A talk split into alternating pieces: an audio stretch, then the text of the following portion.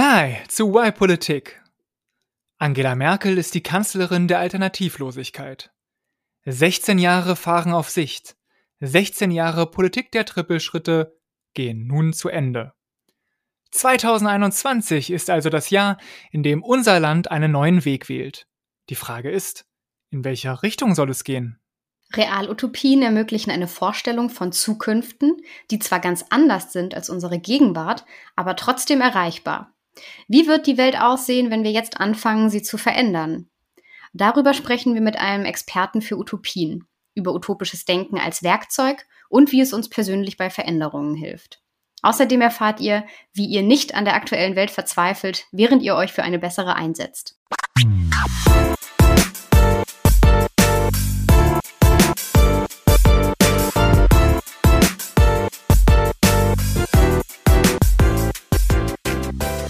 Willkommen bei Why Politik, der Podcast, in dem wir Lösungen für das dritte Jahrtausend präsentieren. Wir, das sind Tanja Hille, Organisationsberaterin und Moderatorin, und ich, Vincent Venus, Kommunikator im politischen Betrieb. Normalerweise wären wir nun mit der Vorstellung durch, aber nicht so in dieser Folge, denn wir haben einen Gast. Wir haben Lino Zeddes heute dabei. Er hat sich dem großen gesellschaftlichen Wandel verschrieben, wie er selbst sagt, ist Ökonom, hat das VWL-Studium aber mit einer Enttäuschung verlassen und ist dann Organisationsberater und Coach geworden, hat sich dann überlegt, es braucht mal ein Buch über eine utopische Welt und hat daher Utopia 2048 geschrieben und letztes Jahr veröffentlicht und vor einigen Wochen erst eine Organisation mitgegründet, die sich mit Realutopien auseinandersetzt. Reinventing Society, Zentrum für Realutopien. Lino, schön, dass du da bist. Ja, hallo, vielen Dank für die Einladung. Woher kennen wir uns? Vielleicht noch das als Zusatz. Äh, wir haben einen Chinesischkurs zusammen besucht. Ach was, das wusste ich ja noch gar nicht, dass ja. ihr einen Chinesischkurs kennt. Ja, Überraschung. mhm, wir wollten alle nach Taiwan. Genau, wir waren im ähm, äh, Uni-Austausch in Taipei und haben vorher einen Chinesischkurs gemacht und da haben wir uns, glaube ich, auch kennengelernt, wenn mhm. ich das mhm. richtig im Kopf habe. Ne? Genau. Ja. In deinem Buch geht es ja auch viel um, um Singapur. Da ist mir dann aufgefallen, da waren wir ja auch zusammen. Ich weiß nicht, ob du genau. danach nochmal da warst, aber du beschreibst ja sehr viel und ich äh, musste dann, während ich gelesen habe, sehr viel daran denken, wie, wie wir da rumgelaufen sind. Ja, ja das ist aber, geprägt von unserer Reise, oder beziehungsweise der, der Reise haben wir noch mit anderen. Dahin. Sehr schön. Wir gehen da auch gleich noch ein bisschen in die Tiefe. Es soll ja um Utopien gehen. Ähm, wir möchten aber auch dich noch ein bisschen besser kennenlernen und haben uns dafür fünf Fragen überlegt. Ein Spiel. Keine Überraschung, unangekündigt. genau, es sind fünf, nämlich fünf Entscheidungsfragen. Das heißt, wir stellen mhm. dich jetzt fünfmal vor die Wahl und du äh, beantwortest einfach bitte kurz und knapp, für was du dich entscheiden würdest. Mhm, alles klar. Ist ein bisschen fies, weil du hast, musst dich halt zwischen zwei guten Möglichkeiten entscheiden, aber so ist das Leben. Manchmal auch ein bisschen fies. ja, besser zwei gute als zwei schlechte. Das stimmt. Dann Nummer eins. Wie sieht denn deine ganz persönliche Utopie aus? Würdest du persönlich lieber wählen, Familienmensch im privaten Glück zu sein oder erfolgreich, aber einsamer Weltverbesserer? Äh, erfolgreicher, einsamer Weltverbesserer. Zwei. Was würdest du zuerst einführen, wenn du es könntest? Einen kostenlosen öffentlichen Nahverkehr oder eine flächendeckende Nachtzüge durch ganz Europa? Uh. Ähm, kostenlosen Nahverkehr. Und von was versprichst du dir mehr? Vom bedingungslosen Grundeinkommen oder von ausgelosten Bürgerinnenräten? Hm, auch sehr schwer. Grundeinkommen. Mhm. Dann sind wir bei vier. Wie wäre die Welt besser dran? Mit einer demokratischen Weltregierung oder mit demokratischen Regionalbünden? Mm, demokratische Weltregierung. Dann die fünf. Bist du ein Weltföderalist, ja? Ja, es kommt, es kommt beides in dem Buch von. Das ist ein bisschen fies, weil ich ja, denke, ja. alles ist, äh, ist in deiner Utopie immer gleichzeitig vorhanden und jetzt zwingen wir dich, das eine vor dem anderen zu wählen. Mhm. Ähm, dann die letzte, Nummer fünf. Siehst du die Zukunft der Menschheit im Einklang mit der Natur oder in den Sternen, beziehungsweise auf anderen Planeten? Nee, im Einklang mit der Natur. Okay. Dankeschön. Damit, ja, danke. Damit haben wir, glaube ich, ein Bild äh, von dir ein bisschen bekommen können. Und äh, was Tanja schon angedeutet hat, die Fragen waren jetzt nicht aus der Luft gegriffen, sondern mhm. sie kommen ja tatsächlich auch so in deinem Buch äh, vor. Und damit sind wir beim großen Thema Utopien. Bei Y-Politik starten wir ja immer mit einem Problem. Also wir wollen erstmal ein, kurz ein Problem umreißen, um dann eine Lösung vorzustellen. In diesem Fall sind Utopien oder utopisches Denken ist die Lösung, die wir behandeln wollen. Aber lass uns erstmal noch kurz über das Problem reden. Äh, du hast ja dein Leben quasi den Utopien jetzt verschrieben in den letzten Jahren. Und wie bist du nun darauf gekommen? Also welche, welches Problem hast du gesehen, wo du dir dann gesagt hast, okay, utopisches Denken, das ist dafür die Lösung? Mm, ja, im Prinzip die große Perspektivlosigkeit in der Öffentlichkeit. Also ich habe das Gefühl, es ist jetzt eigentlich ziemlich klar, dass sich was ändern muss und es gibt genug Dokumentation, Bücher und so weiter über alles, was schief läuft mit Klimawandel, Flüchtlingskrise, Epidemien und so weiter. Und dass aber in den meisten Köpfen vorherrscht dieses Bild, ja, wir haben jetzt irgendwie diesen, dieses System, was man jetzt Kapitalismus nennen könnte, aber die Alternativen haben halt nicht funktioniert. So der Kommunismus ist gescheitert und das ist irgendwie das Einzige, was es jetzt so gibt und damit muss man es irgendwie arrangieren, auch wenn es nicht so richtig rund läuft. Und ich bin der Überzeugung, dass es halt nicht so ist, dass wir viele Alternativen haben und wir eine ganz andere Welt bauen könnten. Und habe in den letzten zehn Jahren unheimlich viele Alternativen kennengelernt, von irgendwelchen Permakulturprojekten über Freischulen, über Demokratiereform, Geldreform und so weiter. Und da den Eindruck gewonnen, dass eben wirklich so viele coole Lösungen schon existieren für die ganzen Probleme, die es gibt, aber dass die eben relativ unbekannt sind und in den meisten Köpfen eben diese Alternativlosigkeit vorherrscht. Und mit äh, der Utopie oder mit dem, mit dem utopischen Wirken äh, möchte ich halt diese Alternativlosigkeit verdrängen und stattdessen Lust auf Veränderung machen. Und weil, also in meinem, in meinem Kopf ist quasi eine, so ein klares Bild von einer anderen Welt und einer anderen Gesellschaft, das mir total viel Kraft gibt, wo ich so einen ganz starken Puls habe, da will ich hinarbeiten. Und da können wir im Prinzip auch hin. Das ist prinzipiell möglich. Aber ja, viele haben das eben nicht und und ich glaube, Utopien haben eben auch so eine, wie so eine magnetische Kraft. Wenn man dann ein Bild hat, wie etwas sein könnte, was, was total Lust auf Veränderung macht, dann zieht das quasi von alleine auch automatisch ein Stückchen, ohne dass man noch so viel machen muss. Also müssen natürlich trotzdem was tun, auch wenn wir eine schöne Utopie im Kopf haben, aber da gibt es dann quasi starke Unterstützung. Ja. Bevor wir gleich noch weiter ähm, in, in die gesellschaftlichen Transformationskräfte von Utopien einsteigen, wollte ich dich nochmal fragen, was ich mir jetzt auch in der Vorbereitung gestellt habe. Was ist denn der Unterschied zwischen einer Utopie und einer Vision? Weil über visionslose äh, Politikerinnen und Politiker habe ich mich auch schon öfter aufgeregt. Äh, Utopien ist jetzt aber ein Begriff, der vielleicht auch, ja, dazu kommen wir noch einen äh, negativen Beigeschmack auch haben kann. Ähm, aber wie, wie definierst du Utopie für dich? Mm, also ich glaube, einmal ist es ein bisschen Definitionssache, wo viele die Worte wahrscheinlich auch ziemlich gleich benutzen. Ähm, und das kann man ja einfach unterschiedlich definieren. Und der Begriff Utopie hat ja eher auch sehr verschiedene Definitionen. Äh, es gibt ja eigentlich auch noch die Utopie. Ähm, Eu heißt gut im Altgriechischen und die Utopie ist quasi der gute Ort und die Utopie ist eigentlich nur der Nichtort. Aber weil das im Englischen oh. beides identisch klingt, beides halt Utopia, ob jetzt Utopie oder Utopie, äh, benutzt man das halt nicht. Und alle reden nur von der Utopie und meinen eben manchmal auch den guten Ort und manchmal nur den Nichtort, also irgendein Fantasieort, ob der jetzt gut oder schlecht ist. Und da ist schon die erste Verwirrung quasi, dass Utopien nicht zwingend gut sind, aber halt oft als, also ich meine mit meinem Buch halt eben einen guten Ort, wohingegen Visionen ja, ähm, ja eher positiv sind. Ähm, ich würde persönlich auch sagen, Visionen sind weniger ähm, ganz gesellschaftlich. Also Visionen können sich auf was Bestimmtes eher beziehen.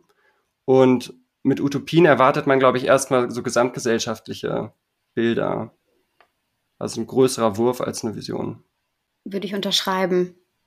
Aus der Organisationsberatungssicht kann man ja Visionen auch für eine Organisation und für ein Team und für alles Mögliche entwickeln. Aber man würde jetzt ja nicht sagen, ich entwickle eine Utopie für mein Unternehmen. Mhm. Ja, genau. Noch ein Punkt Visionen sind unkonkreter. Also bei einer Vision für ein Unternehmen könnte sein, wir sind selbst organisiert und machen sinnvolle Produkte und ähm, haben irgendwie viel Spaß miteinander. Und eine Utopie müsste dann viel konkreter sein. Wir haben die und diese Mechanismen, wie wir zusammenarbeiten und sind so und so viele Personen und unser Gebäude sieht so und so aus. Das wäre sehr viel konkreter. Weil dein Zentrum jetzt Zentrum für Realutopien heißt, erklär uns doch vielleicht auch nochmal, warum Realutopien, was da der Unterschied ist.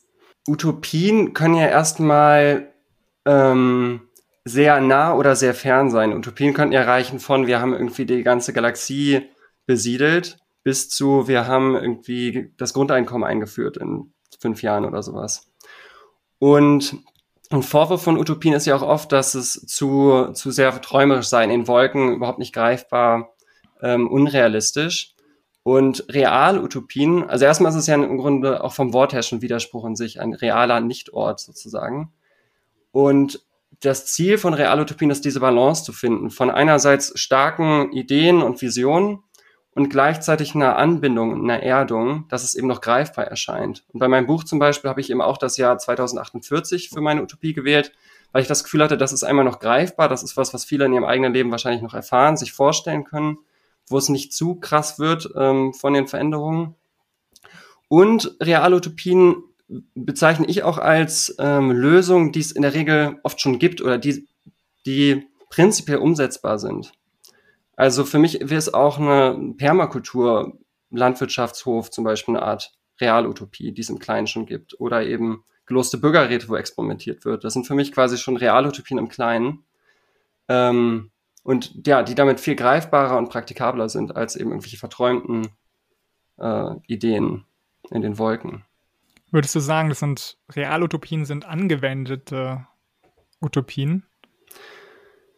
Ja, könnte man vielleicht so sagen. Und auf jeden Fall auch mit der klaren Intention, für das Jetzt und die Politik ähm, eine Funktion zu spielen und da eben zu inspirieren und da was zu bewirken und nicht nur, nicht nur eine Art Kunstform und irgendwie um so ein bisschen das Denken zu erweitern und ein bisschen zu träumen, sondern wirklich mit einem, mit einer politischen Intention dahinter.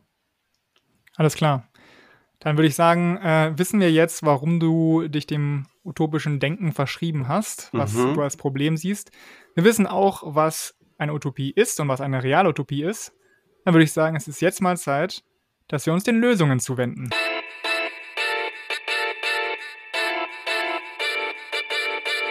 Utopien als Lösung für gesellschaftlichen Wandel. Hm, jetzt ist da ja die, die Frage, warum gleich eine ganze Utopie und nicht an einer einzelnen Lösung arbeiten. So, ich weiß nicht, wie es Fridays for Future macht, die versuchen, ähm, das Klima zu, zu oder die Klimapolitik zu verändern und da was zu bewegen. Ähm, wie schätzt du das ein, dass Utopien ja so groß sind, dass der Schritt für die Veränderung auch so groß ist, dass im Zweifel vielleicht gar nichts passiert. Also wie gibt es Beispiele, wo Utopien tatsächlich dann in die Umsetzung kamen? Ähm, also wie, wie funktioniert da der Mechanismus, sodass du sagst, es ist aber der richtige Weg, genau damit zu starten, mit dieser großen Idee und nicht im Kleinen anzufangen? Also für mich ist es so, dass, dass es eine besondere Kraft entfaltet, die, die Dinge zusammenzudenken, die Lösung, und dass sie im Prinzip einer, einer neuen, neuen Prinzipien und neuen Qualitäten folgen und dadurch eine Art mh, hm, Synergieeffekt zwischen vielen dieser Lösungen entsteht. Also wenn, du hast ja von mich gefragt, ich sollte wählen zwischen Grundeinkommen und großen Bürgerräten. Und ich würde sagen, das ist was, was total gut symbiotisch auch zusammengeht. Wenn wir das eine haben, dann kommt das andere wahrscheinlich auch viel eher. Und wenn wir das beides haben, dann kommt wahrscheinlich auch noch viel eher eine Reform für unser Geld- und Finanzsystem und andere Schulen und und ähm, andere Schulen ermöglichen irgendwie äh, andere Menschen, die die freier sind, sich vielleicht eher entfalten können. Das ermöglicht eine andere Arbeitswelt äh, und andere Unternehmen und so weiter. Und so habe ich das Gefühl, die meisten dieser dieser Lösungen, die ich jetzt als Realutopien bezeichne, folgen eben so anderen, anderen Prinzipien, eben von Kooperation, äh, Schönheit, Zeitwohlstand, ähm, Verbundenheit mit der Natur, Integration und so weiter. Und dass es eben dadurch auch viel logischer erscheint, dass die zusammen graduell hochfahren und sich entfalten und sozusagen ausrollen in der Gesellschaft, als dass erstmal irgendwie eins gegen die Logik des bisherigen Systems irgendwie sich durchkämpft und dann irgendwann ein zweites kommt und dann ein drittes. Also da, da sehe ich so eine, so eine Logik, dass, das, dass man das zusammen denken sollte und dass es dann eben auch viel ja viel logischer erscheint. Also jetzt neue, ganz neue Arbeitswelt denken ist schwierig, wenn wir nicht auch andere Schulen und andere Bildungssysteme haben und so weiter. Und alles baut halt irgendwie aufeinander auf und, und gehört zusammen. Und auch damit verbunden würde ich sagen, dass gegenwärtig viele Teile der Wandelbewegung recht zersplittert sind und eben nicht das größere Ganze sehen, sondern viele Leute und Aktivisten ihr Aktivistinnen ihr, ihr, mm, ihr Feld sehr sehen, dass sie im Blick haben, aber nicht das, das Ganze, was da drum noch passiert. Und damit aber auch oft eher in einer, nicht ihrer vollen Kraft sind, weil sie dann eben eher zersplittert sind, alleine sind, hoffnungslos sind. Und mir geht es so, dadurch, dass ich dieses größere Bild habe, fühle ich mich auch mit unglaublich vielen Initiativen noch verbündet und erkenne überall welche und kann Netzwerke bauen, ähm, Synergien nutzen und so weiter. Und ich glaube, dass das auch ganz, ganz hilfreich ist und ganz zentral und in diese gemeinsame Kraft zu kommen und sich Teil einer gemeinsamen Wandelbewegung zu fühlen, auch wenn man dann immer noch an einer speziellen Sache vor allem rumdoktert. Ähm, ja, dass es das auf jeden Fall braucht. Ich kann das total gut nachvollziehen, weil es beim Lesen mir auch so erging. Also so ein Beispiel, was mir im Kopf geblieben ist, äh, das Thema Arbeit und dass sich ja die ganze Rolle von Arbeit wandelt in, in, in dem Buch und äh, Arbeit nicht mehr als ich muss mein Geld verdienen, sondern äh, eigentlich wieder hin zu diesem Begriff Beruf und Berufung und äh, man überlegt, was man mit seinem Leben und mit seiner Person anstellen möchte. Und das ist gar nicht denkbar, wenn es nicht gleichzeitig auch das bedingungslose Grundeinkommen geben würde. So, mhm. da, da sehe ich das auch sehr klar. Und dann aber immer wenn ich dann das weggelegt habe, dachte ich mir aber, ja, wie kommt man denn dahin? Weil es braucht ja am Ende auch dann Plan und man kann ja nicht auf einmal alles äh, auf einmal äh, verändern, sondern wird Schritt für Schritt vorgehen müssen. Und da ist deine Idee, zumindest die du aufgeschrieben hast, gewesen, dass das schon durch eine Revolution passiert. Also schon so ein bisschen der Big Bang. so, und dann ähm, geht man in eine neue Gesellschaft. Aber ist das die einzige realistische Form, wie man da hinkommt? Oder gibt es nicht auch eine Möglichkeit, einen Plan zu entwickeln und dann Schritt für Schritt äh, vorzugehen über die nächsten 20 Jahre? Äh, ja, also ich denke da auf jeden Fall in einem sowohl als auch. Ich bin jetzt nicht der große Revoluzer, der darauf hofft, dass jetzt demnächst die große Revolte stattfindet und irgendwie eine, eine ähm, große Revolution. Also im Buch habe ich da eine recht dramatische Szene quasi eingebaut, wo, wo es dann große Demonstrationen gibt und dann eine neue Regierung in Deutschland und so weiter. Ähm, und ich kann mir vorstellen, dass es so solche Momente gibt, ähm, oder dass solche hilfreich werden, aber eher als einzelne Momente, die auch viel Vorbereitung brauchen und eher ähm, ja eingebettet sind in eine sehr viel graduellere Veränderung von Werten, Zielen, ähm, Prozessen der Gesellschaft. Und also ich sehe es auch, also das große Transformationsbild bei mir ist auch viel eher ein gradueller Wandel, Stück für Stück, weil die großen Würfe halt funktionieren einfach nicht, weil wenn wir irgendwie die Institutionen komplett umändern, aber die Menschen noch an das alte System gewöhnt sind und noch nicht bereit sind dafür, dann, dann fällt das halt wieder zurück, so wie halt viele Revolutionen ja gescheitert sind, weil einfach das dann zu schnell geht. Ja, Stichwort gradueller Fortschritt. Ähm, ich habe in letzter Zeit zwei sehr interessante Bücher gelesen, nämlich einmal Utopien für Realisten von Rutger Bregmann und einmal Factfulness. Äh, die sagen dir vielleicht auch was. Mhm. Und aus den Büchern, da sind schon sehr, sehr viele interessante Sachen drin, aber ein Punkt, den ich daraus gezogen habe, ist, dass wir aus Sicht von jemandem von vor 300, 400 Jahren eigentlich schon in einer Utopie leben. Mhm. Also hier fließt zwar nicht Honig und äh, Milch in den Bächen, aber wir haben alle äh, genug zu essen, wir haben alle warm Wasser, eine eigene Toilette, wir haben freies Wissen, die Kindersterblichkeit ist so niedrig wie noch nie. Und ich rede jetzt nicht nur von, von den westlichen reichen Welten, sondern auch in den äh, ja, Welten, wo die Leute ärmer sind, da geht es denen auch im Durchschnitt viel, viel besser als noch vor 50 Jahren.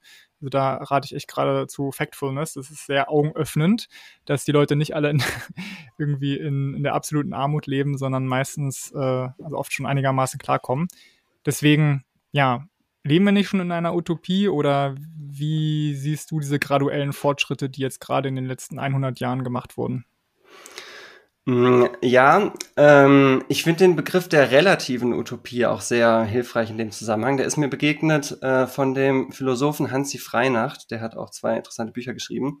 Und da beschreibt er eben auch genau diesen Fall, was du eben meintest, mit dem Land, wo Milch und Honig fließen. Und ich würde sogar sagen, im Prinzip haben wir das ja, dass man wer hat nicht genug Geld, sich im Supermarkt unendlich viel Milch und Honig zu kaufen? Das ist so billig alles. Also im Prinzip, wer sich damit vollstopfen will, kann das ja machen.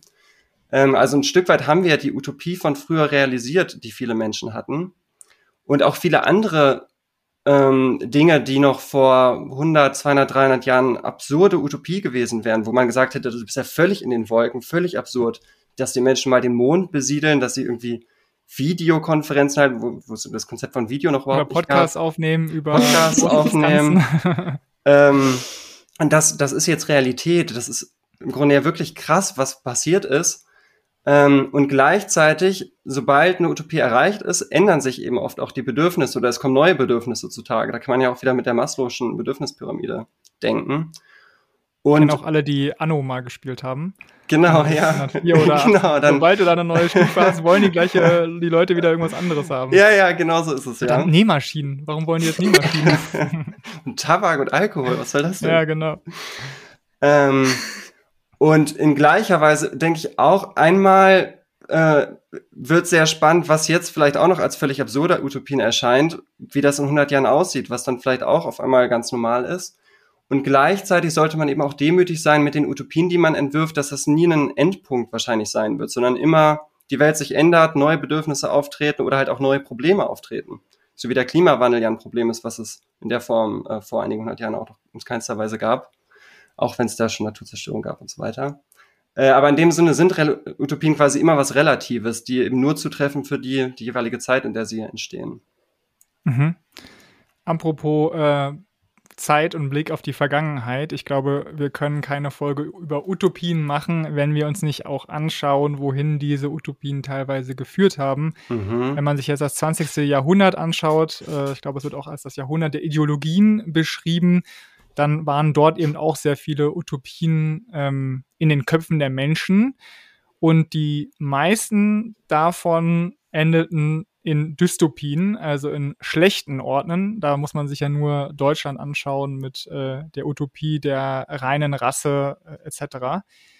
Ähm, deswegen als jemand, der du ja sehr für Utopien und utopisches Denken eintrittst. Äh, was entgegnest du deinen Kritikern, die sagen, guck dir das 20. Jahrhundert an, da führte für Utopien in die Katastrophe?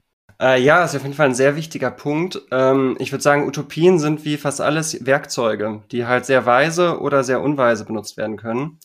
Und im letzten Jahrhundert wurden sie halt sehr unweise, eben sehr ideologisch und dogmatisch verwendet. Und dann können sie eben also sind eben auch sehr mächtige Werkzeuge und damit können sie eben auch dann sehr zerstörerisch werden, was sie eben auch waren. Aber nur weil sie zerstörerisch eingesetzt wurden, heißt es halt nicht, dass man sie überhaupt nicht mehr verwenden sollte. Und das ist, glaube ich, dann der Fehlschluss, den einige getroffen haben, dass man sagt, oh Gott, Utopien waren gefährlich, nie wieder, wir machen keine Utopien, wir fokussieren uns nur auf die Probleme. Und ich glaube, eine Weise. Hm? Das hat ja dazu geführt, dass jetzt äh, im Grunde in Deutschland pragmatisches Denken immer als das Beste genau, ja, ja. Äh, glorifiziert wird. Ja. ja, genau. Und ich glaube, eine weisere Nutzung von Utopien ist sie eben zu nehmen als, also da finde ich den Begriff von offenen Utopien sehr gut, als offene Angebote, als Vorschläge, die nie fertig sind, die eben nicht diesen absoluten Charakter haben, sondern diesen, diesen relativen Gedanken. Das ist ähm, ein Angebot, eine, eine Idee, die das Denken öffnen soll und Inspiration geben kann. Aber wenn wir da ankommen, dann wird wahrscheinlich alles anders sein und dann brauchen wir doch wieder was anderes. Und äh, mein Buch möchte ich auch so ähm, also meine ich auch so, dass das eben ein Angebot ist, eine, eine Einladung zum Dialog und möchte inspirieren, aber ich bin auch überhaupt nicht festgelegt, dass die Lösungen, die ich da beschreibe, genauso umgesetzt werden sollten. Und ich könnte mir auch zehn andere Versionen für das Jahr 2048 vorstellen mit ganz anderen Institutionen und Menschen, die ich auch total cool fände. Und es geht mir da eher um eine Qualität eben dahinter, um Werte und Prinzipien von eben Gerechtigkeit, Verbundenheit mit der Natur, Kooperation und so weiter. Und wie die konkret ausgestaltet werden, da, da kann man dann flexibel sein. Ich glaube, da war man früher dann eben viel zu rigide und ideologisch, das anderen aufzustülpen. Wir müssen jetzt noch mal konkret auf die Politik gucken. Ich kann mir nämlich sehr gut vorstellen, wie hm. man durch zivilgesellschaftliches äh, verschiedenes Engagement, wo man eben Bewegungen hat, an bestimmte Gemeinschaften gründet, wo man schon Permakultur hat oder neue Wohnprojekte. Ähm, aber am Ende setzt ja immer noch, sagen wir mal, die große Politik, die die Gesetzgebung macht, die die Rahmenbedingungen schafft, die auch entscheidet, welche Programme und Projekte werden eigentlich gefördert und welche nicht, sind ja schon so auch die, die entscheidenden Akteurinnen und Akteure. Ähm, und das sind am Ende Parteien oder Regierungsparteien. Wie gut gehen denn Parteien und Utopien zusammen? Äh, also bisher gehen die nicht so viel zusammen, würde ich sagen. Wenn man sich die Programme der meisten Parteien anguckt, finde ich, ist das nicht allzu utopisch. Aber ich glaube, da ist eigentlich total viel Potenzial. Also in gleicher Weise wie in der Gesellschaft allgemein wenig Utopien vorherrschen oder so im Sinne von positiven Zukunftsvisionen ist das halt in Parteien genauso. Aber ich würde sagen, ähm, da ist eigentlich total großes Potenzial. Und die Grünen sind ja auch mal mit einer großen Utopie gestartet, ähm, die jetzt vielleicht etwas ein bisschen eingeblasst ist, aber da wäre vielleicht auch ein Upgrade möglich oder eine neue Partei mit großen Visionen. Also ich sehe da auch sehr viel Potenzial eigentlich, auch für neue kleine Parteien, die irgendwie sehr viel positiver, konstruktiver und wirklich visionär auftreten und, glaube ich, da was bedienen könnten, ein, ein ähm, Bedürfnis in der Bevölkerung. Ja, da habe ich interessanter ich, ich habe mich ja sehr mit Wahlkämpfen beschäftigt. Mhm. Und ein sehr interessantes Buch äh, ist Höllenritt Wahlkampf von Frank Staus. Der ist äh, Politikwerber. Und äh, der hatte im Anfang der 2000er auch viel für die SPD gemacht, macht jetzt auch gerade viel für die Landtagswahlen 2020, 2021. Und er hat in seinem Buch auch reflektiert zu Hartz IV und warum das ähm, der SPD das Genick gebrochen habe. Und zwar meint er, Konservativen, die glauben eben an Gott, ja, und das ist das, was denen, äh, was denen die Kraft gibt. Aber Sozis, die glauben eben daran, dass sie auf der richtigen Seite der Geschichte stehen und glauben immer an eine bessere Zukunft. Also immer daran, dass es in Zukunft ja besser sein wird. Und dies habe Hartz IV so zunichte gemacht, weil es im Grunde sehr viele Menschen schlechter dargestellt hat. Und deswegen würde die SPD, hätte die SPD in den letzten Jahren so viele Stimmen äh, verloren. Und ich kann da irgendwie, glaube ich, zustimmen, weil äh, warum bist du SPDler geworden? Weil du ja anscheinend unzufrieden bist mit den aktuellen Zuständen und eben für was Besseres gestre gestrebt hast. Ne? Daher mhm. kommt ja auch überhaupt die Arbeiterbewegung und so im 19. Jahrhundert. Ähm, deswegen, ja, die Frage ist, warum bislang die Grünen, die sich ja auch so sehr pragmatisiert haben, warum Parteien eben so sehr vor Utopien und Visionen zurückschrecken. Also ich glaube, es ist wahrscheinlich viel hat zu tun mit den institutionellen Begebenheiten und Zwängen, in die dann PolitikerInnen kommen, von eben dem kurzfristigen Denken, den Wahlkämpfen, dem Kämpfen er gegen die anderen, äh, wo dann einfach nicht mehr so viel Platz ist, sich mit langfristigen, größeren Utopien zu beschäftigen. Ähm, ja, aber ich glaube, mit anderen, anderen Rahmenbedingungen, anderen institutionellen Gegebenheiten wäre da vielleicht auch wieder mehr Platz für. Ich glaube, es ist ein guter Zeitpunkt, um zu einer kleinen Übungseinheit zu kommen. Oh ja. genau, ich hatte äh, im, im Vorhinein gefragt, gibt es da, da, das Zentrum für Realutopien arbeitet ja auch mit äh, Methoden und versucht da utopisches Denken zu fördern. Und wir wollten das mal ausprobieren und auch zeigen, wie das vielleicht ähm, funktionieren kann. Vincent weiß noch nicht, was wir jetzt vorhaben. Und ich würde einfach Oha. das Wort an dich übergeben, Lino, mhm. dass du uns mal da durchführst und äh, wir, wir probieren das mal aus. Okay. Ja, und zwar hatte ich überlegt, wir könnten mal den sogenannten Utopian Charge machen, das utopische Aufladen. Das habe ich selber auch ganz viel im Prozess des Buchschreibens gemacht. Und das ist im Grunde ganz simpel. Wir stellen uns die Frage, also wir nehmen jetzt mal das Thema Politik oder Parteien. Was ist das höchste utopische Potenzial von Parteien? Und jetzt würden wir gleich gemeinsam da Ideen und Impulse sammeln, was auch immer kommt. Also es gibt keine falschen Antworten, sondern einfach so was, was kommt euch, für denkt, wow, das wäre total cool und sammeln die Ideen aber mit äh, der Ja-und-Methode. Das heißt, wir wollen nicht diskutieren und ähm, irgendwie sagen, nee, das sehe ich anders, oder, sondern einfach aufeinander aufbauend Ja und Ja und Ja und das und das noch und das noch. Und in der Regel entstehen da echt coole Gedankenbilder sozusagen und Konzepte, die total Lust machen, die wirklich diese utopische Kraft haben und man denkt, oh wow, das wäre doch wirklich mal, das wäre was. Äh, genau, und da dachte ich, das können wir einfach mal ausprobieren zu Parteien. Das heißt, wir gehen jetzt so reihum und sagen immer, wie wir uns eine Partei vorstellen und dann sagt die nächste Person ja und das und mhm. das. Genau, aber nicht unbedingt reihum. Also einfach, wer was hat, kann es reinwerfen wie ein Popcorn, was dann hochpoppt. Okay. Seid ihr bereit? Ja. Also halb. so halb, okay. Das reicht. Äh, genau, also was ist das höchste utopische Potenzial von Parteien, was ihr euch vorstellen könnt? Wo ihr richtig denkt, wow, da würde mein Herz aufgehen, das wäre so eine coole Welt, das wäre viel, viel sinnvoller. viel geiler. Darf ich anfangen? Ja. Gerne.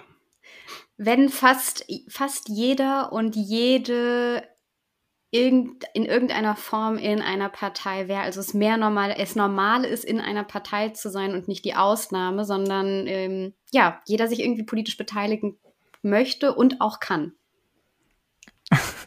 Also Tanja, genau diese gleiche Sache wollte ich auch erzählen. Ja, dann Also dann sag und. ja, ja. Und außerdem äh, sind die Parteien dadurch eben in der Lage, auch äh, Gruppen, die bislang nicht so politisch aktiv sind, zu aktivieren. Und sie schaffen es eben so, auch wirklich die allerbesten Kandidatinnen und Kandidaten für politische Ämter zu finden und nicht nur eben durch irgendwelche äh, langen äh, Klüngeleien und so weiter. Mhm.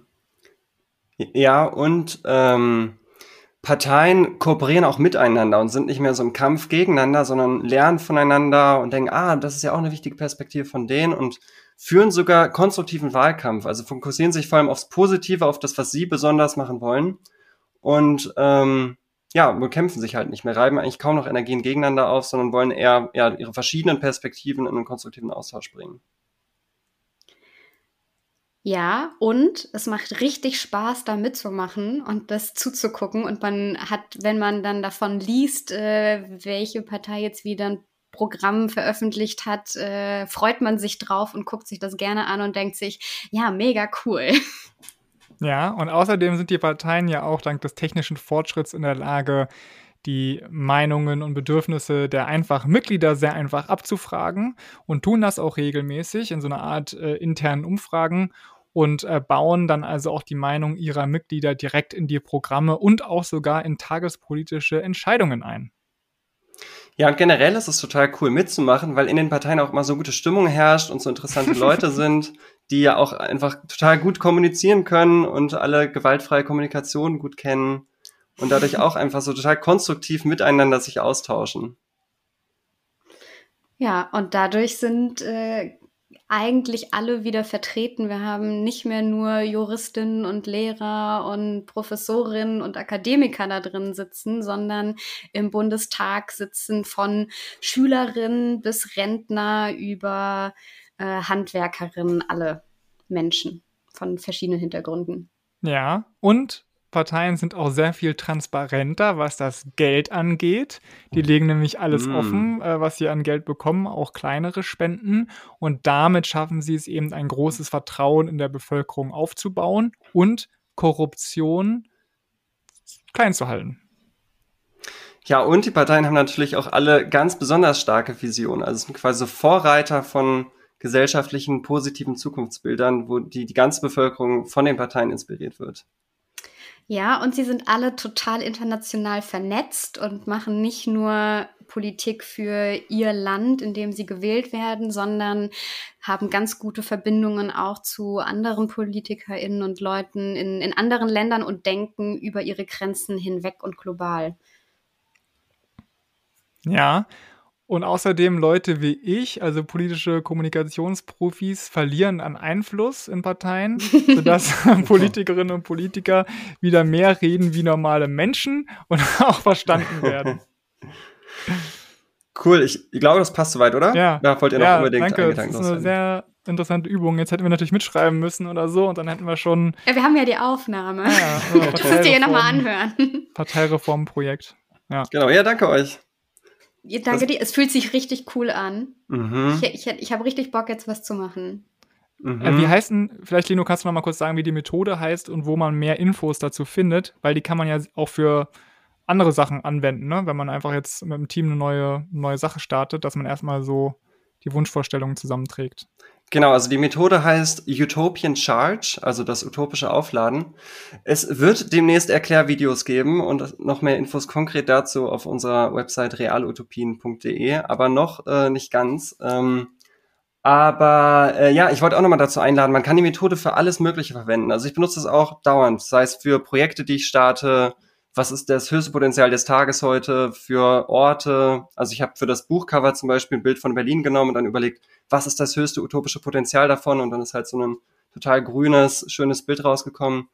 Also man kann das echt für alles machen und da kommt dann eigentlich immer so eine Lust dann automatisch hoch. Man denkt, wow, das ist doch ein cooles Ziel, da will ich hin.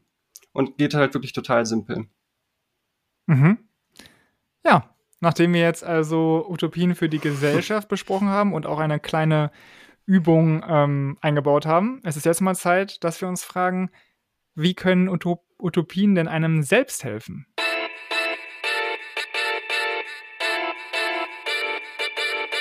Utopien als Lösungen für einen selbst.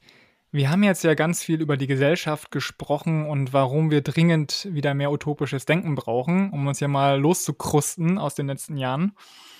Jetzt ist natürlich die Sache, eine Gesellschaft besteht aus der Gesellschaft als Ganzes, aus Organisationen und auch aus Individuen. Und äh, bei eurem Institut, da behandelt ihr ja tatsächlich auch alle Ebenen. Wir wollten jetzt mal ähm, auf das Individuum gehen, weil alle, die uns zuhören, ja auch einzelne Menschen sind. Ähm, deswegen die Frage, welche Rolle spielt denn der Einzelne, die Einzelne bei so einer Umsetzung von Utopien? Also mhm. alles startet ja eigentlich bei einem selbst. Ne? Wandel für alle gibt es nur, wenn alle sich auch wandeln. Ähm, deswegen hast du darüber mal nachgedacht. Äh, ja, das habe ich. Also ich denke, ähm, dass es sehr hilfreich ist, die drei Ebenen persönliche Transformation, organisationale Transformation und gesamtgesellschaftliche Transformation, die ähm, einmal zu separieren, aber auch gleichzeitig im Blick zu haben, dass man die quasi auf dem Schirm hat und auch explizit anschaut. Und diese persönliche Transformationsebene ist eben auch ganz zentral. Also es reicht eben nicht nur, die großen Institutionen zu verändern, wie unsere Demokratie funktioniert und die Marktwirtschaft und das Finanzsystem, sondern es braucht halt auch letztendlich Menschen mit ähm, anderen Haltungen, Fähigkeiten und so weiter. Und äh, ja, in meinem Buch bin ich da auch drauf eingegangen, habe da eben auch versucht, die, die drei Ebenen gleichwertig zu beschreiben, weil es eben alles Hand in Hand geht und sich gegenseitig beeinflusst. Und ähm, ja, das, das geht dann so weit, wie äh, bis zu Traumatherapie im Grunde, was ja auch ein krasses Thema ist. Aber ich würde sogar so weit gehen, dass, dass in unserer Gesellschaft viele Menschen von den gegenwärtigen Institutionen mehr oder weniger traumatisiert sind. Das fängt an mit in der Schule still zu sitzen, dass man nicht mehr auf seinen eigenen Körper hört, Gefühle unterdrücken muss, äh, keinen Platz dafür hat, sich falsch fühlt mit seinen Bedürfnissen, im Job 9 to 5 funktionieren muss und so weiter. Und ich glaube, für, für eine andere Welt, eine Utopie, die eben eher auf Vertrauen aufbaut, auf Verbundenheit mit der Natur, brauchen wir wieder Menschen, die mit sich in einer guter Verbindung sind. Und da brauchst du letztendlich auch eine Art Heilung, Heilung auf solchen Ebenen. Ähm, das ist vielleicht erstmal eine krasse These, aber ich bin eigentlich immer überzeugter davon, dass wir da wirklich auch tief gehen müssen. Und um auch durch solche Täler dann zu gehen, solche potenziell dunklen Täler, braucht es, glaube ich, eben auch gute Aussichten, die Utopien dann eben geben können, dass man einen Bild am Ende des Tunnels sieht und weiß, wofür man was macht und was, was am Ende möglich ist für eine, für eine andere Welt. Du hattest jetzt gerade und auch schon vorhin beim Gesellschaftsteil mal Werte angesprochen. Ähm, siehst du dann Werte als die neue Grundlage von solch einer utopischen Gesellschaft? Und falls ja, dann frage ich mich natürlich, Menschen haben ja auch unterschiedliche Werte. Mhm. Wie mhm, bringt man die dann zusammen? Also, weil ja. du hast ja gesagt, wir wollen ja gerade nicht mehr so die Utopie haben, nach der sich alle exakt richten müssen, weil dann landen wir irgendwie bei Stalin, mhm. sondern dass wir das ja offener gestalten wollen, ne? Äh, ja, guter Punkt. Ich merke auch gerade, wahrscheinlich wäre der Begriff Prinzipien treffender gewesen für das, was ich meine. Weil ich würde auch sagen, Werte sind eigentlich unterschiedlich und das ist auch okay. Also hat unterschiedliche Schwerpunkte.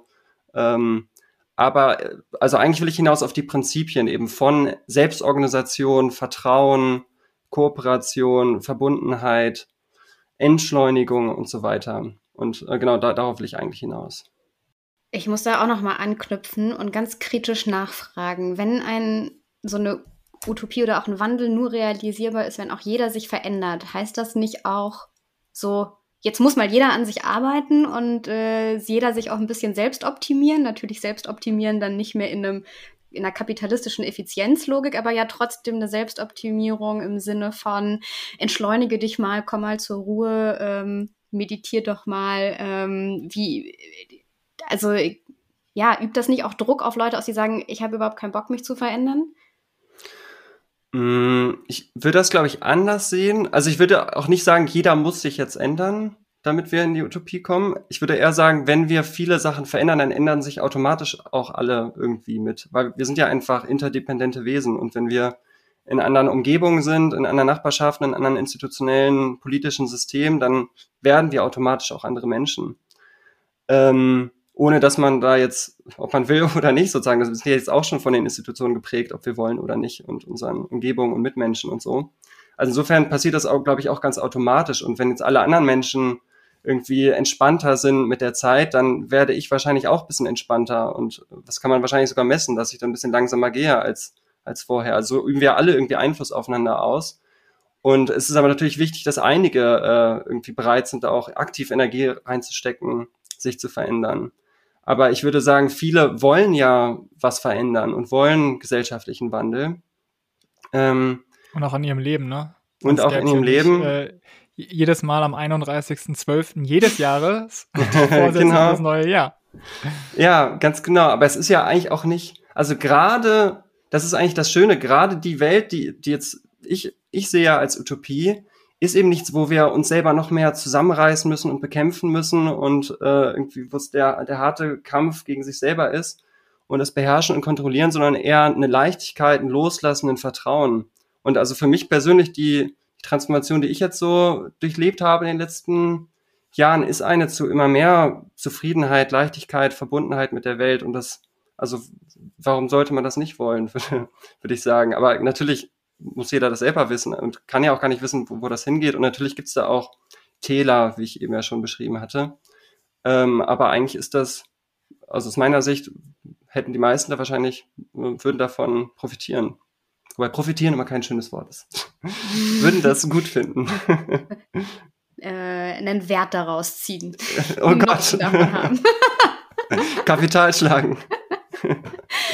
ähm, ich ich finde ja, es hat auch eine andere Seite der Medaille für einen selbst, wenn man so sehr in die Zukunft denkt. Also auch tatsächlich nehme ich das jetzt auch gerade in, wenn ich an die Übung zurückdenke, auch da war, dass wenn man merkt, es ist doch eigentlich so einfach, sich eine, eine andere Zukunft vorzustellen und Parteien mal anders zu denken. Und der Weg dahin, klar, das ist schwierig, aber die Lücke ist so groß zwischen dem, was sein könnte und dem, was ist. Und man sieht dann so wenig, was passiert, dass ich da manchmal total frustriert bin und denke, ich glaube, es geht Leuten besser, die vielleicht einfach denken, das ist alternativlos oder so schlimm ist das alles nicht. Wir haben immer technischen Fortschritt, es wird schon von selbst gehen. Also ich glaube, dass das manchmal der einfachere, die einfachere Haltung ist, als äh, sich was vorzustellen, was anders ist, vielleicht sogar daran zu arbeiten, also auch aktivistisch oder politisch aktiv zu sein ähm, und sich so abzustrampeln, gegen Wände zu rennen und zu merken, es tut sich viel weniger,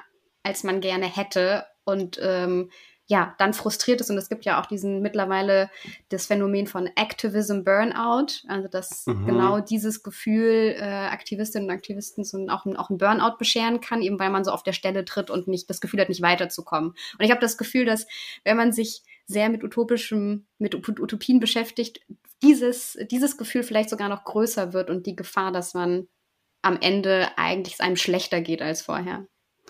Ja, ja, ist ein interessanter Punkt. Also kenne ich total dieses Gefühl. Ich habe das im Nachwort von meinem Buch auch den Weltschmerz des Utopischen getauft. Ähm, weil ich auch sagen würde, so im gleichen Maße, wie ich immer schönere Visionen in meinem Kopf habe von der Welt, wie sie sein könnte, desto größer ist auch die Spannung, dann eben zu sehen, wie, wie jetzt die Welt ist, wie eben viel der Natur zerstört ist, viele Menschen von sich selbst entfremdet, die Städte nicht allzu schön und laut und stinkend und so weiter. Und diese Spannung von dem, was sein könnte und was ich für möglich halte und dann dem, was ist, ist eben schon schmerzhaft. Und ich würde auch sagen, ich bin ja zum Beispiel vor ein paar Monaten rausgezogen ins Berliner Umland, äh, direkt an den Waldrand, ist total ruhig und schön. Und seitdem ich jetzt das, das meine neue Normalität ist, ist Berlin für mich viel schwerer erträglich, weil es halt jetzt im Kontrast viel, viel unangenehmer und lauter und so weiter ist. Und als ich dann gewohnt hatte, war das halt normal und okay. Also da ist dann schon eine Spannung, die entsteht die aber für, gleichzeitig natürlich auch ein sehr konstruktiver Motor für Veränderung ist, weil diese Spannung natürlich dann auch einen Antrieb gibt, irgendwas zu verändern. Und mir hilft es, ähm, also wieder diese Ebene zusammenzudenken. Ich glaube, der Burnout ist wahrscheinlich auch viel, wenn man sich vor allem nur mit der gesamtgesellschaftlichen Ebene beschäftigt und eben nicht genug für sich selber sorgt und für sein eigenes Wohlergehen und da eben auch eben nicht Druck auf sich ausübt, sondern eben schaut, wie, wie kann ich gucken, dass es mir gut geht, dass ich nicht in einen Zeitstress komme und so weiter. Weil ich glaube, mit Druck kommen wir halt einfach nicht weiter. Das ist halt die alte Systemlogik und der Kampf gegen sich selber. Ähm, und ansonsten sich eben mit Realutopien, könnte man sagen, zu umgeben. Also ich würde sagen, ich versuche mich quasi mit Inseln des Utopischen immer weiter zu umgeben und die auszubauen und bin eben jetzt in einer solidarischen Landwirtschaft und hier, wo ich wohne, ist es total schön und pflege total, ja, total schöne, enge Beziehungen mit Menschen und äh, ja, sorge für mich, mache immer mehr Yoga und solche Geschichten. Und das nährt mich dann wieder, diesen Weltschmerz des Utopischen sozusagen auszuhalten. Ich kann das total nachvollziehen äh, mit dem Druck, den man sich auch macht. Ich bin so jemand, dass ich mir jedes äh, Jahr äh, im Frühling äh, so Jahresziele setze, die ich dann umsetzen mhm. will. Aber mir ist dabei aufgefallen, dass ich irgendwie doch immer gefangen bin äh, in dem, was ich gerade mache. Und jetzt kommen wir so nochmal zum kleinen Zugabeteil. Die, die uns länger hören, wissen, dass wir eigentlich früher mal die Zugabe hatten, eben wo, wo es darum geht, was man konkret mitnehmen kann. Wir haben jetzt ja schon diese äh, Supercharge Utopian Thinking Methode mitgenommen. Aber ähm, hättest du vielleicht nochmal einen Tipp für jemanden, der so zum Beispiel wie ich, ich hab, hatte jetzt äh, vier Jahre lang den gleichen Job und äh, denkt dann auch nur, dass es eigentlich nur diesen Job gäbe. Dabei, wenn man mal auf ein Jobportal guckt, dann gibt es ja noch tausend andere Sachen, die man machen könnte, wenn man, äh, wenn sie dann auf dem Horizont erscheinen. Also hättest du noch einen, einen, Tipp, wie man seinen Horizont vergrößern kann, wenn es so darum geht, Entscheidungen zu treffen äh, fürs eigene Leben? Also generell ist es, glaube ich, immer gut, sich eben zu konfrontieren mit dem Spektrum der Möglichkeiten, eben mit Leuten, die gerade an den Extremen leben, die dann vielleicht, sei es geldfrei leben oder ähm, äh, ja, selbstständig irgendwas Verrücktes machen oder bis eben zu den 9-to-5-Jobs ähm, und da zu gucken, ah, das ist das Spektrum, was fühlt sich für mich stimmig an? Also da ein möglichst breites Spektrum erstmal zu haben an, an Möglichkeiten. Und ähm, ja, ansonsten generell sich mit der Lösung zu beschäftigen und da ja die Augen offen zu halten, was es da schon alles gibt für alternative Ansätze und Ideen. Und das ist eigentlich eine wirklich große Fülle, die aber halt in, in ein Großteil der Realität der Menschen kaum ankommt. Also auch so ein Nischendasein prägt. Und es gibt irgendwie die Websites für Good News und solche Sachen, aber die meisten Menschen gucken halt nur die Tagesschau, wo das nicht so viel vorkommt. Ähm, aber wenn man da erstmal sucht, dann findet man auch wirklich viel. Und die Leute, die unseren Podcast hören, äh, sind ja auch schon dabei, sich aktiv mit Lösungen zu beschäftigen. Genau, also noch mehr den Podcast hören von euch. ähm, und äh, vielleicht sind das auch genau die Leute, die äh, jetzt äh, Interesse haben, sich mal das Buch anzugucken oder zu gucken, was ihr da eigentlich in eurer Organisation so zu macht, was ihr in eurer Organisation so macht. Wir verlinken natürlich alles wie immer ähm, in den Show Notes dieser Folge. Das heißt, da gerne weiterlesen. Wir bedanken uns bei dir, Lino. Danke, dass du heute unser Gast warst. Und für alle anderen heißt es, bis in drei Wochen wieder. Mit Lösungen für das dritte Jahrtausend.